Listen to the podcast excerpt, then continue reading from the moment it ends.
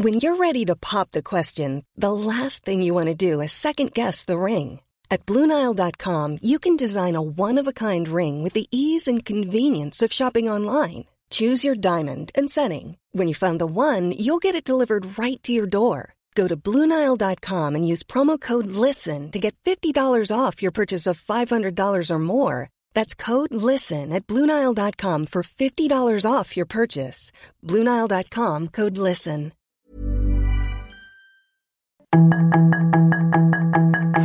Tarde a tarde, lo que necesitas saber de forma ligera con un tono accesible. Solórzano, el referente informativo.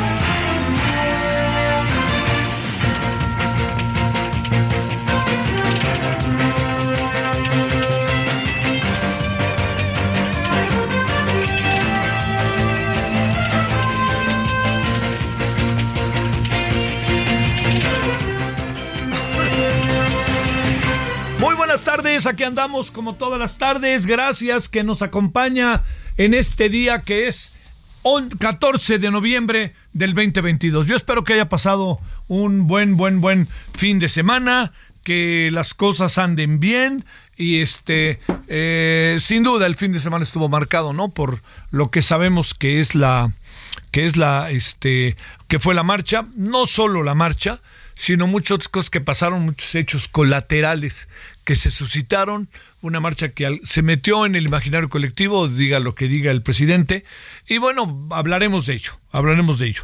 Bueno, este, eh, el viernes estuvimos fuera, eh, fuimos a una reunión mucho, muy interesante sobre un tema que vale la pena seguir, ya le contaré él, que es el tema de los refugiados, eh, muy interesante de aprendizaje real, tangible y ya le contaré más adelante cómo cómo este cómo se suscitaron las cosas, ¿no?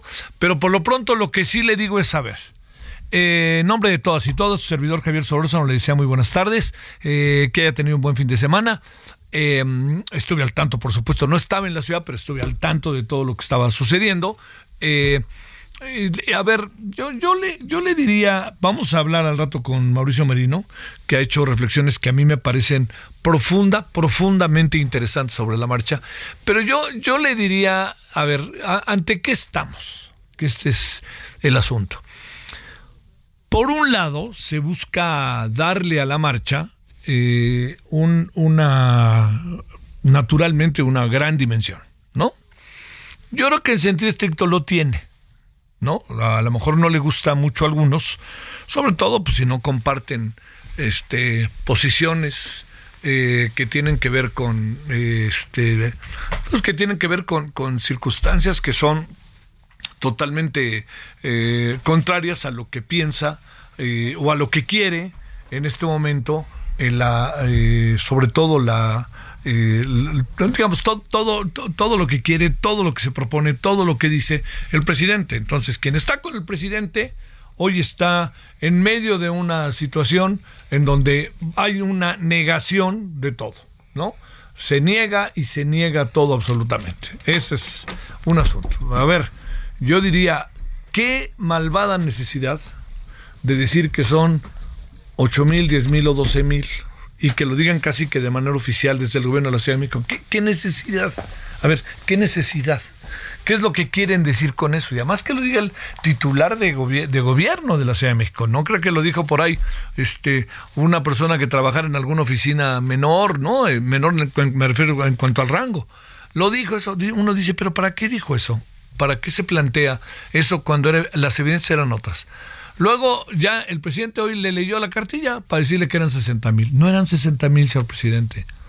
O sea, eran, eran más, eran realmente más. O sea, la lógica de la, la lógica física de lo que las personas que caben en una cuadra, en otra cuadra, etcétera, eso hace que todo fuera total y absolutamente este diferente. ¿No? O sea, que era más gente. A ver, el que sea más gente hace que todo sea distinto, pues, pues bueno, le da matices, pero eh, digamos, también hay que pelearse en serio, hay que batallar en serio por la discusión, por la gran discusión que hay de fondo, que es la reforma electoral, que ese es el tema, ese es el tema. Eh, y entonces, de nuevo, por ejemplo, toda esta actitud del presidente de empezar siendo en apariencia eh, respetuoso, pues termina otra vez que si striptease, que no sé qué. O sea, el presidente le, le quita, le quita seriedad, le quita seriedad a su gobernabilidad. Porque él como presidente tendría que llevar a cabo y tener una actitud diferente porque gobierna para todos. No, oiga, no nos cae bien el presidente, si nos cae bien es lo de menos. Señor presidente, le cae muy mal Enrique Krause y Héctor Aguilar Camín. Señor, pero gobierna también para ellos y para lo que ellos representan.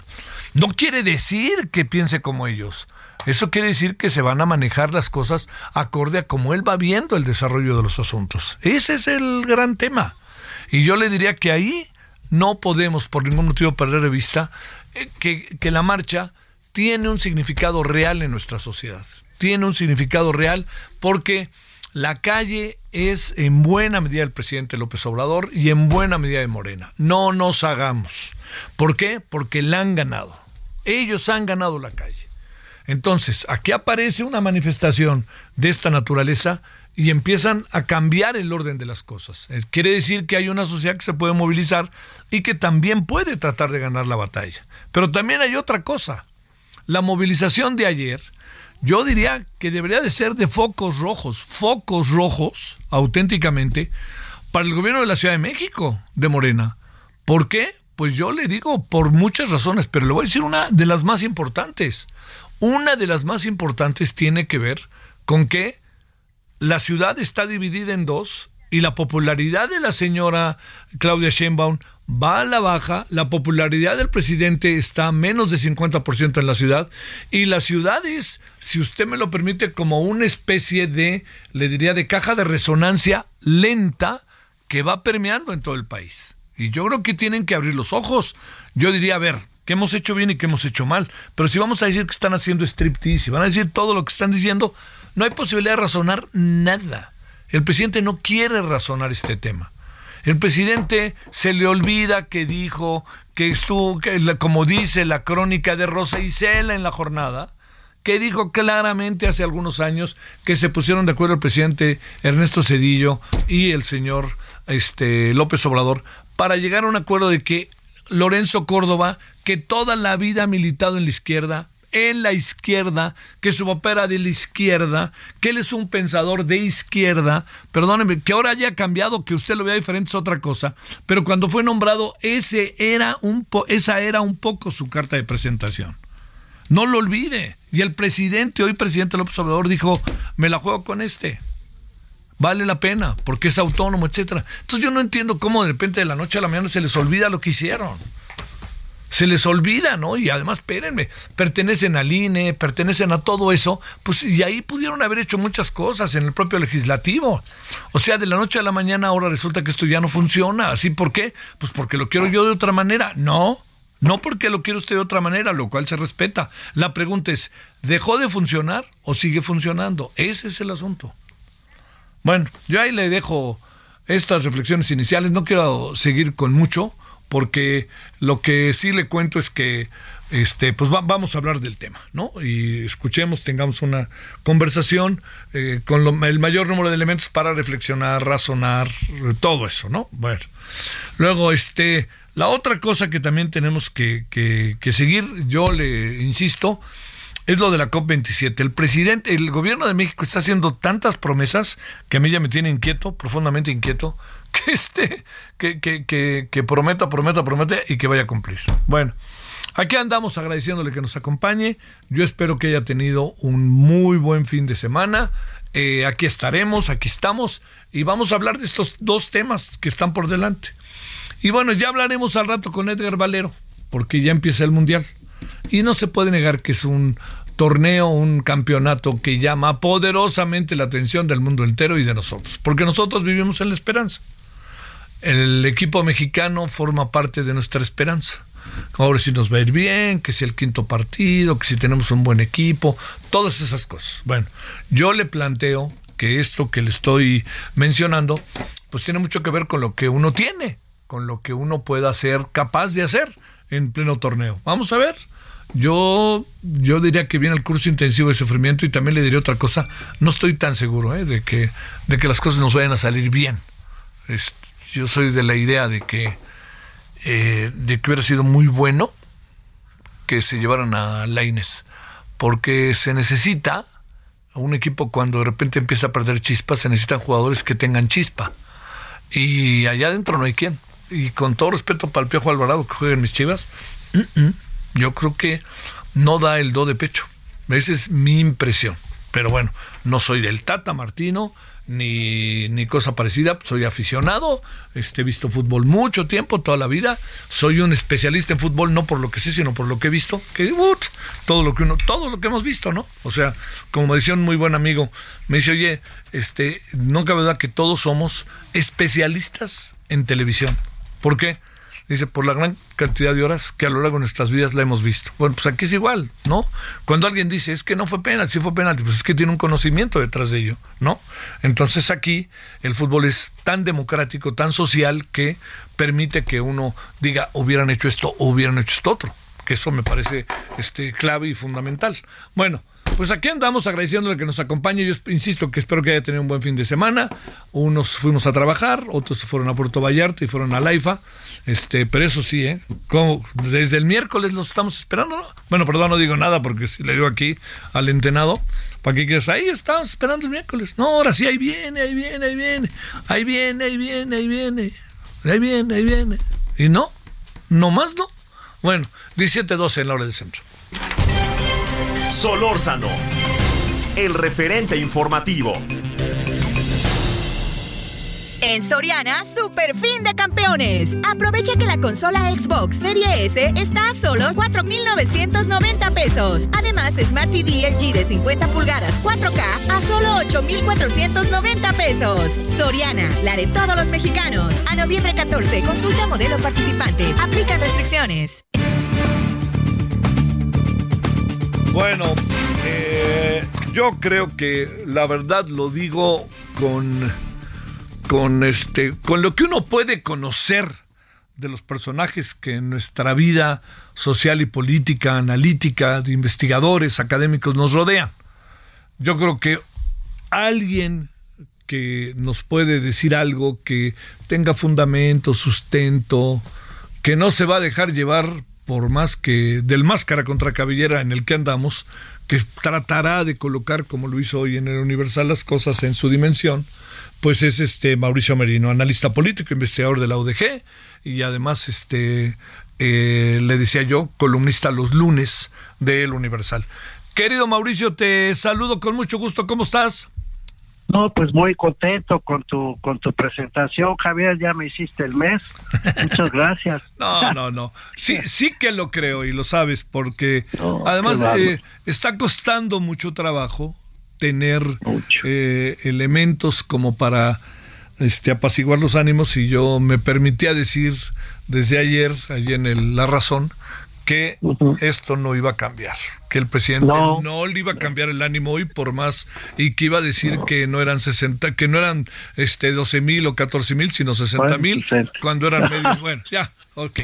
Entremos entonces, si te parece más bien, ¿cómo viste las cosas retomando lo que dijiste hoy? Pues eso, yo creo que estamos ya francamente en una situación que no tiene vuelta, querido Javier, por eso lo de lo de la marcha de ayer es tan relevante, no porque vaya a revertir la polarización eh, a la que ha venido eh, pues llamando el presidente de la República cada vez con más con más ánimo, ¿no? Con más enjundia. Eh, tampoco creo que vaya a desdecirse de la reforma electoral. Tampoco creo que vayan a dejar de intentar al menos una reforma legal.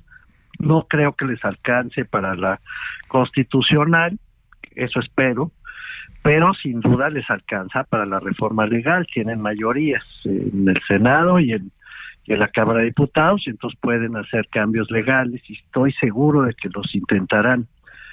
Entonces, pues no, no, no, la marcha no cambia el destino, digamos, de lo que vamos a vivir. Y aunque no pasara nada, Javier, aunque no prosperara ninguna reforma de las que pretende el presidente, de todas maneras ya sembró entre los suyos la idea según la cual de no cambiar el IFE, el INE y de no cambiar el tribunal, entonces habrá fraude. ya ya ya lo decretó, ¿no? Ya hay un decreto eh, eh, ex ante, déjame jugar con la idea del decreto, es una figura retórica, obviamente, pero ya lo dijo, ya. O sea, la única manera de evitar un fraude es que los consejeros, las consejeras, magistradas y magistrados sean de Morena, sean del presidente, sean nuevos.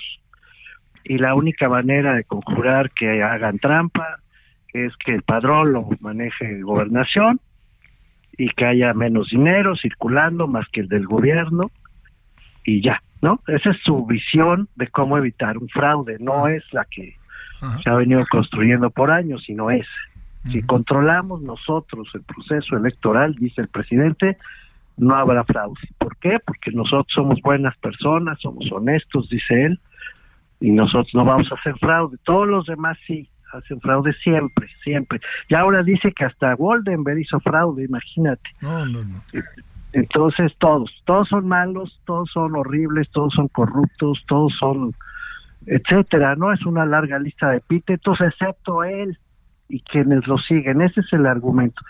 Entonces ya, Javier, yo creo que ya es inevitable saber que en el 2024, pase lo que pase en los próximos semanas, estamos condenados a la polarización decretada por el señor presidente de la República. Así es como yo la veo. A ver, eh, dentro de las cosas que, que uno alcanza a apreciar eh, por la movilización misma y por tratarse de la capital, Mauricio, da la impresión también de que si alguien queda en apuros es la señora Sheinbaum, porque, digo, no creo que Martí Batres haya salido a decir son 10 o 12 mil este, por su ronco pecho, ¿no? Además, si tenía todas las cámaras, es increíble como ha sido un poco la broma y los memes, pues no queremos que ustedes lo cuenten porque miren cómo cuentan.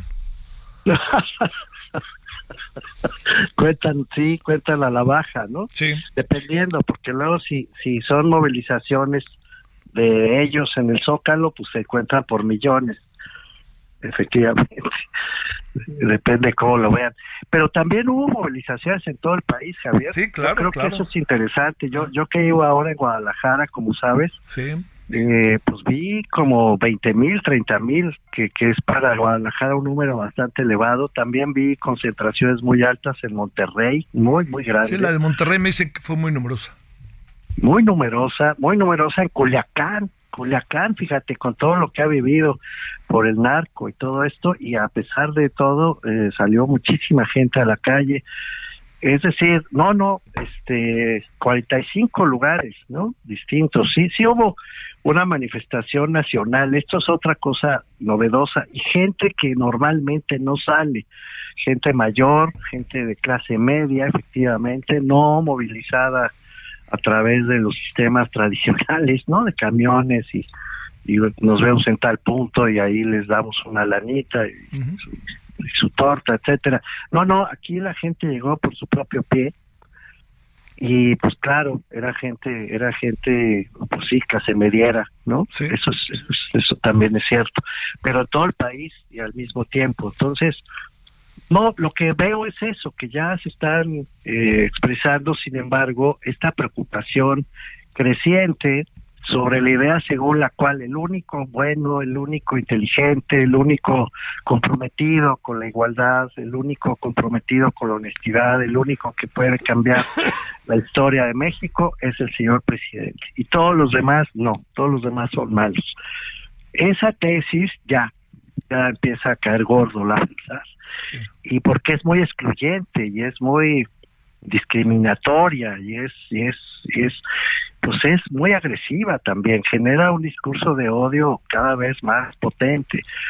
Entonces yo creo que la gente salió a manifestarse no tanto por el INE o no solo por el INE, Javier, cuanto por esa tesis de exclusión, de violencia verbal, de odio, que ya empieza a ser agotante, ¿no? La verdad. Sí, oye, a ver, esto que el presidente plantee, los que se manifestaron ayer lo hicieron en contra de la transformación. Ahí, en contra de él, sí. De la transformación.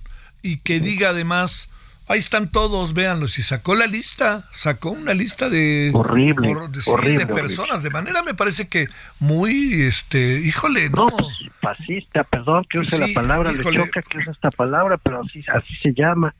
Cuando ya de plano ponen los nombres y las fotos y, convocan a la, al odio de la sociedad contra personas concretas, pues así es. Eso se llama fascismo, Javier, le choca y suena horrible porque parece que estoy convalidando el mismo discurso de odio al que me duelo. Sí, claro. Pero esto no, esto no es discurso de odio, esto es una categoría política, así se llama, está en los libros de texto, pues ni modo. Entonces, así se llama, así es cuando una persona cambia el lenguaje, cambia los contenidos de las palabras, cuando dice que democracia es lo que él dice que es, cuando lo electoral es lo que él dice que es, cuando la honestidad y la lucha contra la corrupción es lo que él dice que es, no lo que dice todo el resto del mundo, sino lo que es su voluntad. Y cuando empieza a nombrar personas, a poner sus fotos y estigmatizarlas, pues que me perdonen, pero se llama fascismo y fue acuñado en el siglo pasado en Italia, luego convalidado en España, en Alemania, etcétera. Eh, también tuvo sus versiones latinoamericanas. Mm. y aquí está presente ya en México. Entonces, está feo, está muy feo, Javier, porque no van a cambiar de punto de vista, no van a rectificar, eso también es parte de esta lógica fascista, seguir de frente, no escuchar a nadie más que a los tuyos, a los que te convalidan, a los que te apoyan, y allá vamos al 24. Ese es el plan del presidente y le está saliendo. Ahí va, ahí va, ahí va, ahí va. ¿Tú no crees que un poco estamos en el eh, en medio de una situación, no sé, en donde estamos donde el presidente se ha ido paulatinamente proponiendo, de repente surge, de repente surge, pero eh, resurge, pero estamos un poco como en el estado de las cosas como el presidente quiere que estén? Sí, claro, pues eso estoy diciendo, justamente. O sea, esto está muy bien para el presidente, lo asusa, ¿no? Está feliz. el, eso quiere, una polarización donde, lo dijo claramente, creo que usó, como dijo, un striptease político, ¿no? Esa palabra utilizó, striptease. ¿verdad? Sí, eso fue lo que utilizó. Qué bueno que ya de una vez se defina todo el mundo, los que están conmigo y los que no están conmigo. En el entendido que quienes no están conmigo, como es mi caso, pues ya están en contra mía y de la transformación que yo represento. Eso dice el presidente. Cuando uno le dice, oiga, presidente, yo estoy a favor de la igualdad, lo que pasa es que lo que está usted haciendo no apoya a la igualdad. Yo sé que lo que está usted haciendo es produce desigualdad. Yo estoy en contra de la corrupción, a eso me dedico. Hablo por mí, ¿eh? Pero pero lo que está usted haciendo produce más corrupción, no menos corrupción.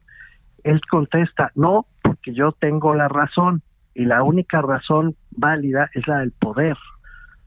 Y entonces la del poder se impone. Si tú no estás conmigo, estás no solo en contra mía, sino de lo que yo digo, de lo que yo pienso, y por lo tanto estás en contra de la transformación, estás en contra de la honestidad, estás en contra de la igualdad. ¿Te fijas? Es un hilo este, de, de argumentación fascista, insisto. Que no deja ningún espacio para la duda, para la crítica, para nada. Entonces, pues claro, frente a esa situación pues, te colocas y dices con la pena, pero sí, lo que está usted haciendo produce más desigualdad, lo que está usted haciendo produce más corrupción y lo que está usted haciendo produce más violencia, por definición, por el discurso de odio. No puedo estar con usted, estoy con sus causas, siempre, por cierto, de toda la vida, pero no con la forma en que usted lo está haciendo, con la pena. Sí. Bueno, te mando un gran, gran saludo, Mauricio Merino, como siempre, y que te vaya muy bien en la FIL. Ojalá nos veamos por ahí. Ojalá, Javier, y gracias de nuevo. Es un, es de veras un placer hablar contigo. Gracias. Es un gusto. Yo soy el agradecido Mauricio Merino. Gracias y buenas tardes. Hasta luego. Analista político e investigador de la Universidad de Guadalajara. Pausa. El referente informativo regresa luego de una pausa.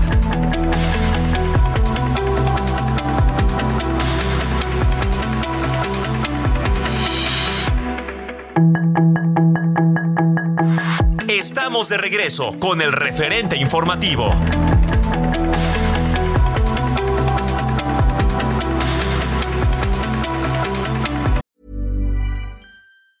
When you're ready to pop the question, the last thing you want to do is second guess the ring. At Bluenile.com, you can design a one of a kind ring with the ease and convenience of shopping online. Choose your diamond and setting. When you find the one, you'll get it delivered right to your door. Go to Bluenile.com and use promo code LISTEN to get $50 off your purchase of $500 or more. That's code LISTEN at Bluenile.com for $50 off your purchase. Bluenile.com code LISTEN.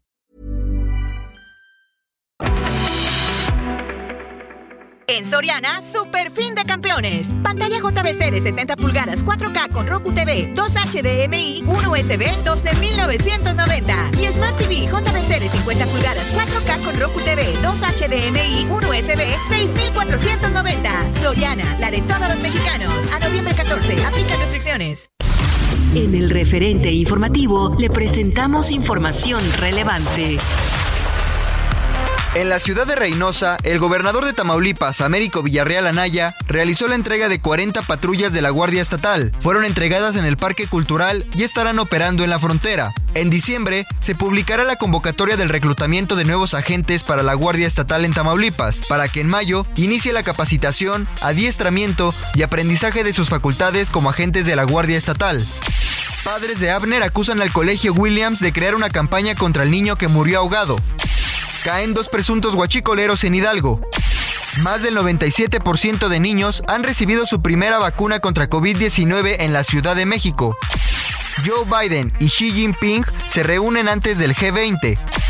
Un tiroteo en la Universidad de Virginia deja tres muertos y dos heridos. Volodymyr Zelensky iza la bandera ucraniana en la recién liberada Gerson.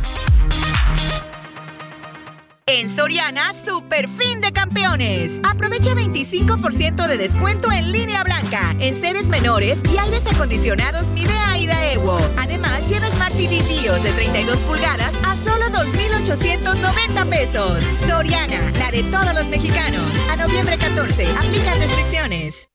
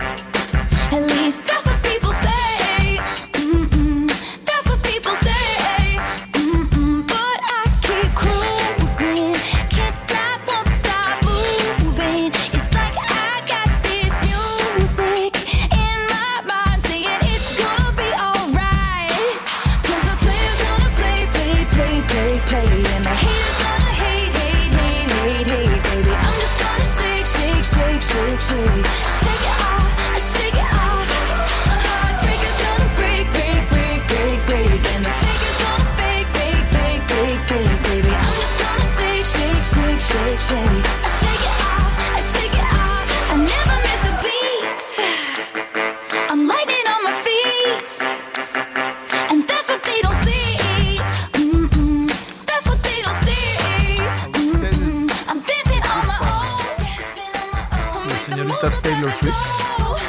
Si no acabo de cerrar el círculo, perdónenme. Pero qué popularidad de la señorita. No dijeron nada, ¿verdad? O sea, babean con ella. Más o menos. ¿Tú, Román? Más o menos. Sí, pero es impresionante el éxito de la señorita. ¿eh? Bueno, es eh, Taylor Swift debido a que el día de ayer arrasó en los premios MTV Europa Music Awards 2022. Ganó cuatro de los seis galardones a los que estaba nominada. Shake It Off es esta canción. Sacúdelo o algo así. Este, pero bueno, ahí está. ahí está Taylor Swift. Eh, si usted iría a un concierto de Taylor Swift, es que le gusta. Así. Si iría por saber y porque le gusta la música y de cualquier manera hay que escucharse. Si usted no iría, ni mal operado, pues ya queda más que. ¿No? Ahí queda el asunto. Como decíamos de chicos, estás mal operado. Bueno, 16, 30, y- 17, rectifico, 34 en la hora del centro. Estamos en el 14 de noviembre, quincena, habrá que cuidarla. Y estamos ya en el mes de noviembre. Oh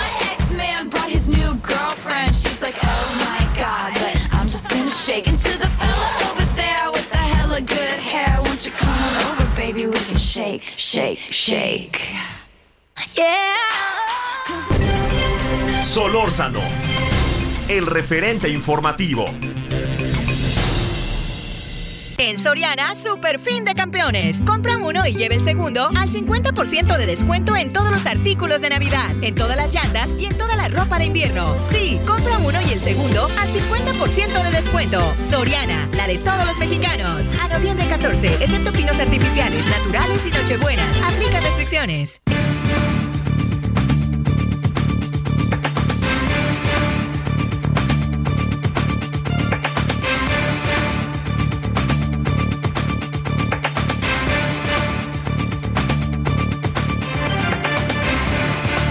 Bueno, estamos de vuelta 17.35 en la hora del centro. Estamos en Heraldo Radio 98.5 de FM.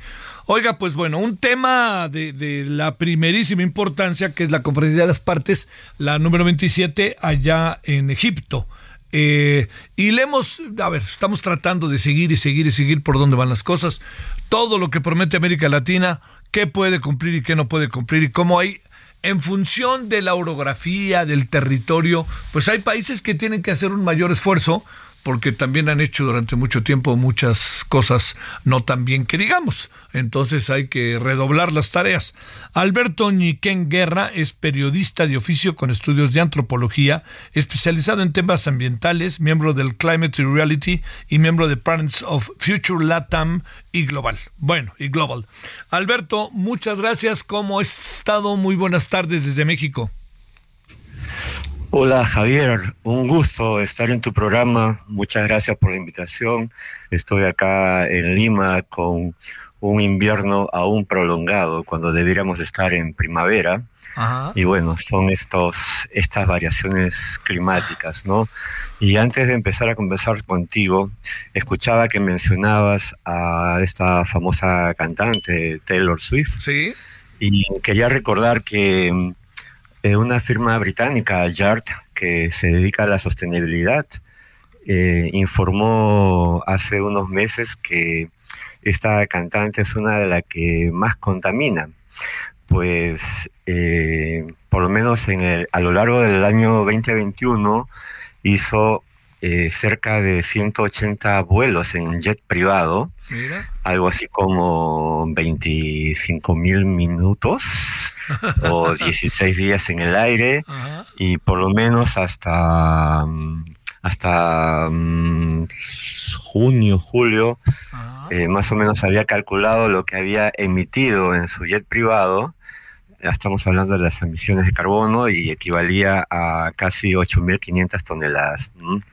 Así que mucho jet privado, una, una vida demasiado cómoda también eh, va contra la sostenibilidad de nuestro planeta. Claro. Eso quería recordar. Oye, qué bueno, no soy muy fan de ella, Miguel Alberto, pero este, este es otro dato para, es un dato para también valorar. Supongo que es el caso de ella, que es una mujer muy pública, muy famosa, pero es el caso de muchos otros, ¿no? Ah, por supuesto, pero a la vez también hay, eh, por ejemplo, Coldplay, Sí. eh, Radiohead, eh, Maroon 5, ellos eh, también buscan reducir la huella de carbono de sus conciertos, ¿no? Entonces, hay algunos que son conscientes de su huella de carbono, de su actividad, y hay otros que no. Igual ocurre en el fútbol, ¿no? Cuando hace poco le preguntaron a, este famoso goleador francés, eh, Mbappé, me Sí. parece que se apellida, Sí. y le decían por qué no apelaba al tren en lugar de tanto vuelo. Y él se sonrió, ¿no? O sea, me estás preguntando tonterías, ¿no? O sea, no, hay mucha gente que no es consciente de, todo lo que se puede perjudicar con, con esta cantidad de vuelos, ¿no? Pero bueno, eh, esperemos que luego de algunas declaraciones desatinadas eh, puedan reflexionar y mejorar su comportamiento, ¿no? Porque es una cuestión de cada uno de nosotros mejorar nuestro comportamiento, cambiar de chip y empujar el coche, ¿no? claro, nuestro planeta claro, requiere de nosotros, ¿no? Ajá. Nosotros requerimos de nuestro planeta y pues le estamos haciendo daño. Oye, Alberto, cuando hablas de un, de un invierno largo allá en Perú, este, eh, ¿qué temperaturas más o menos andan en este momento por allá? Bueno, ahora estamos entre 16 grados, eh, con mucha humedad en Lima, sobre todo, Ajá. pero ya deberíamos estar en primavera desde septiembre, Claro. pues, ¿no? Sí, es claro. más, este invierno eh, ha subido un grado, eh, según los últimos reportes. Y, y pues, por ejemplo, en la, en la Amazonía estamos con un nuevo friaje por estos días. Eh, hay la- la- las, precipita- las precipitaciones también están muy intensas, hay inundaciones, desbordes eh, en algunos lugares de la Amazonía y se teme mucho en la costa cuando ocurren las temporadas de lluvia, ¿no? Por- Sí. Como consecuencia del fenómeno del niño, por ejemplo, ¿no? Claro. Pero bueno, es, es eso. eh, eh, mis compatriotas que viven en los Andes, en las zonas altoandinas, eh, sienten esta variabilidad climática que unos eh, siguen llamando cambio climático o crisis climática o la emergencia climática, que es en el caso de los Andes, los tiempos de, de sequía están durando un poco más, tal vez 30 días más, 40 días más, y parece que es poquito, pero para ellos es muy importante cada día de sequía, ¿no? Si no hay lluvias, no hay pastos. Sin pastos, no hay alimento para sus animales. Si no hay anim- y si los animales no sobreviven, eh, las comuneras, los comuneros tienen menos posibilidades de lograr una economía que, que por lo general es economía de autosubsistencia, pero si no hay lluvia, no hay pastos y se pierden a los animales, no tienen alimentos, no tienen la lana, por ejemplo, para generar artesanías o vestimenta que puedan eh, vender, ¿no? O no tienen la carne, no tienen los lácteos para vender. Y, y pues esto es una cadena, ¿no? El cambio climático, Sí, la, sí, sí. emergencia climática, la crisis climática es transversal, ¿no? Claro. Tiene mucho que ver con Oye, economías. Alberto, eh, a ver, ¿cuál, cuál sería como el informe que hasta este momento pudiéramos eh, tener de la COP 27, tomando en cuenta que, pues luego también América Latina, países como México, que pues también yo entiendo que hay buenas voluntades, pero, pero prometen demasiado y cumplen menos todavía, ¿no? Sí, hay, siempre hay anuncios, ¿no? Hay anuncios que son políticos, eh, que son para las gradas, son para los aplausos, son para lograr eh, titulares en las portadas. De hecho, en cada COP, la primera semana es una de, muchos anuncios, ¿no? Y que luego estos anuncios se van disipando o en todo caso eh, van perdiendo eh, este empuje. ¿Por qué? Porque a partir de la segunda semana ya empiezan las negociaciones en sí. Y ahí es donde muchos de esos anuncios se entrampan y nos damos cuenta de que son buenas intenciones o que simplemente ha sido para, ah, para tener una sintonía, ¿no? Pero quisiera recordar que esta COP tuvo un inicio, eh, demoró mucho en, en inaugurarse. Sí. Eh, hubo un debate previo de alrededor de 40 horas, algo inusual, eh, porque se, se alteró para bien, ciertamente, la agenda de la cumbre, ¿no? Era poner un tema tan importante en la agenda climática, en la agenda de esta COP, que es el de daños y pérdidas, y finalmente fue incluido, muy bien recibido por los representantes de los países vulnerables de África, de América Latina, y también por las organizaciones civiles que asisten como observadores. De hecho, eh, hay una suerte de esperanza a la vez que incertidumbre tras los primeros días de, de negociaciones, porque efectivamente, pues entonces el hecho de que ahora en todos los pasillos de la COP se esté hablando de daños y pérdidas, no significa que vamos a llegar a, a algo feliz. Sería lo ideal, pero ya eh, con tantos días de entrampamiento, que es también común en, en cada una de estas COP, eh, hay pocas esperanzas de que se resuelva algo y lo más probable es de que eh, ya se, se concrete una agenda mucho más formal y ambiciosa para, para la siguiente COP, ¿no? Entonces han eh, hecho anuncios a favor de, de- de los bosques, tal como se hizo el año pasado en, en Glasgow, ¿no es cierto? E incluso eh, Petro y Maduro estuvieron la semana pasada buscando eh, retomar un tema que tiene que ver con el cuidado de la Amazonía, ¿no? Sin embargo, eh, la Amazonía está eh, en boca de, de muchos de los negociadores porque entienden la importancia de la Amazonía para enfrentar la, la crisis climática. Sin embargo, eh, eso no significa que se Claro. retiren las Sí. industrias extractivas, ¿no? Mm. Tanto las legales como las ilegales. Eh, yo diría de que, bueno, esta semana eh, es ya es crucial. Supuestamente la COP debería acabar el domingo, pero lo más probable es que acabe el lunes.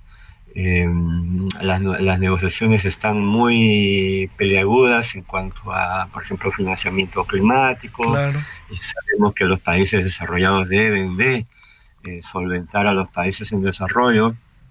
Nosotros, ¿no? los, los latinoamericanos, estamos- somos vulnerables a la crisis climática y somos los que emitimos poco, aunque el hecho de que seamos eh, emisores mínimos, en el caso del Perú, 0,3%, ¿no?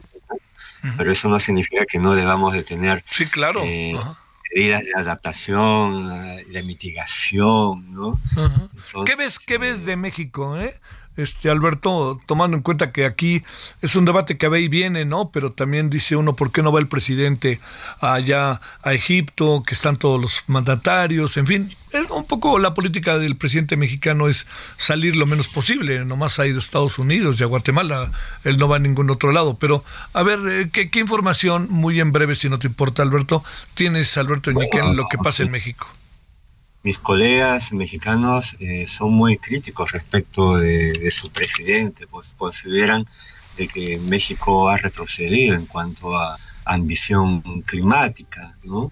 Eh, muchas de las medidas de- del presidente han ido contra la corriente y pues hay mucha desazón en general, diría, eh, entre los colegas latinoamericanos que solemos participar en las COP, eh, hay desazón por México, por, incluso por mi país, por Perú. Perú también fue un país eh, muy protagónico en la COP20 y sobre todo en la COP21 cuando se logró el Acuerdo de París y sin embargo eh, la- las ambiciones han bajado, pero mucho depende, Javier, de las convicciones políticas de los gobernantes en este caso del presidente de ustedes. Sí. Nosotros en lo que va de- del gobierno de Pedro Castillo tenemos cuatro ministros ya de- del ambiente y hasta el momento ninguno da la talla, ninguno tiene experiencia en gestión pública, ni mucho menos en estos temas.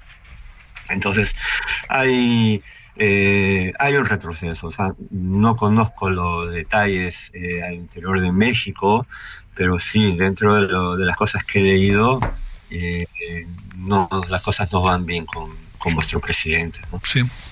Bueno, seguiremos conversando. Esto todavía tiene algunos días por delante. Alberto Ñiquén Guerra, periodista de oficio con estudios de antropología especializado en temas ambientales. Muchas, muchas gracias, Alberto, que estuviste con nosotros.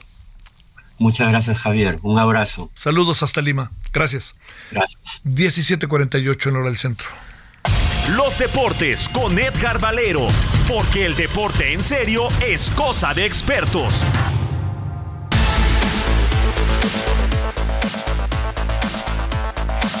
Querido Edgar Valero, ¿cómo has estado? Buenas tardes. Mi querido Javier, ¿cómo estás, hombre? Qué, qué gusto saludarte también. Yo sé que estabas preocupado. ¿Pusiste cara de Watt con esa lista o no? Pues fíjate que no, eso es lo peor, este, mi querido Javier, que, que ya no, ya no nos extraña nada, ¿no? es, es- es así como, bueno, no me voy a meter en temas que no me competen para no este, comprometerme, pero es como la sensación que tienen algunos en las mañanas de, de- de todos los días, ¿no? Este, ya hay cosas que no, no, no extrañan y lo que es, es muy lamentable es que dos jóvenes con un enorme futuro eh, no hayan sido convocados por el eh, Tata Martino.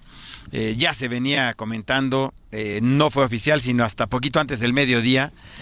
Y, creo que es una decisión que con el paso del tiempo va a lamentar el fútbol mexicano, por lo que hubiera representado ver a, a y a Santi Jiménez en la Copa del Mundo, eh, cuando, cuando son jovencitos, pero no tan jovencitos, Javier, con Sí, todo el futuro claro. por delante y probándose en el fútbol de Europa. Sí, corriendo riesgos, ¿no? O sea, yo entiendo todo lo que dicen de Laines, que si juega o no juega.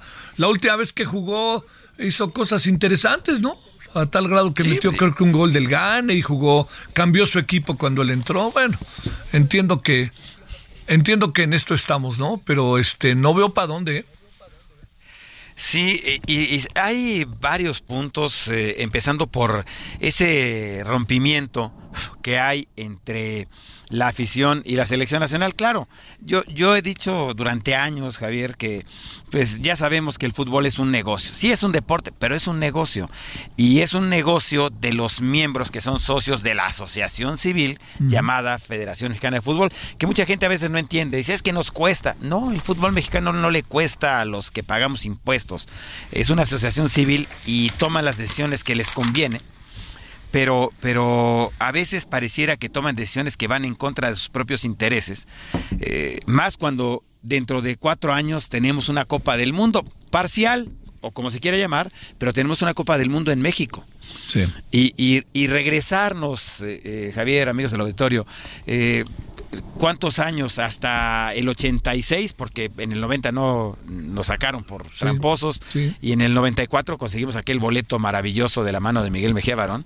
O sea, es regresar antes del 94, estamos hablando de hace 28 Sí, años, Sí, sí. para ver una selección tan desconectada de su público. Sí, sí.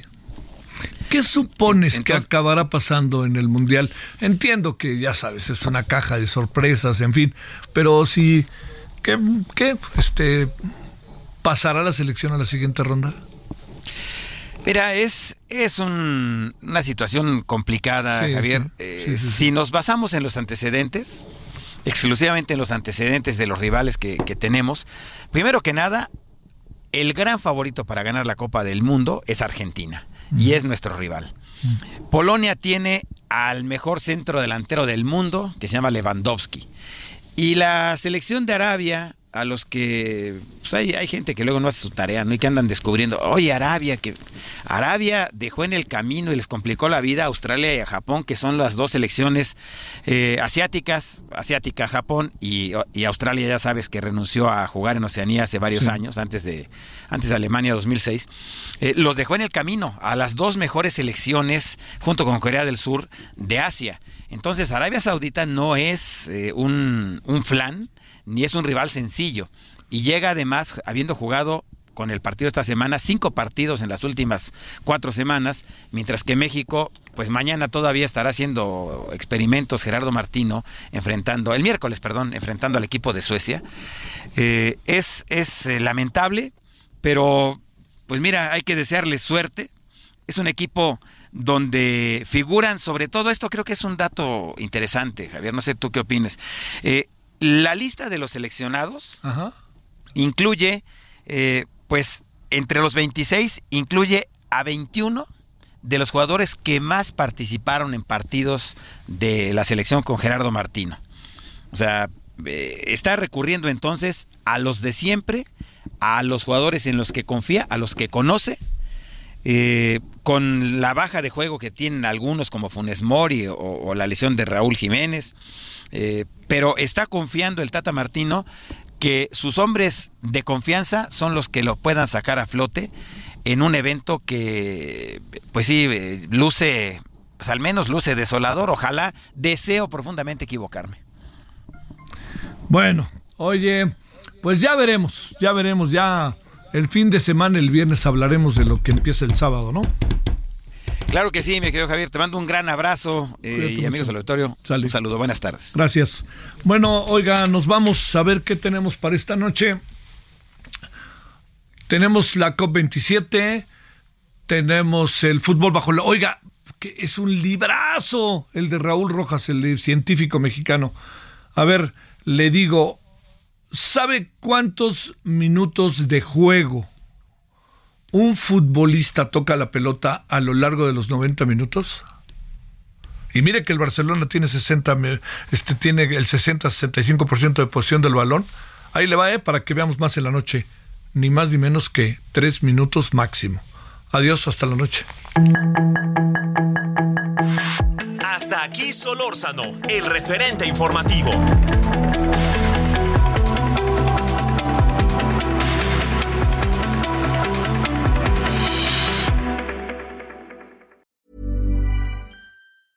Hey, it's Danny Pellegrino from Everything Iconic. Ready to upgrade your style game without blowing your budget? Check out Quince. They've got all the good stuff shirts and polos, activewear, and fine leather goods, all at 50 to 80% less than other high end brands. And the best part? They're all about safe, ethical, and responsible manufacturing. Get that luxury vibe without the luxury price tag. Hit up quince.com slash upgrade for free shipping and 365 day returns on your next order. That's quince.com slash upgrade.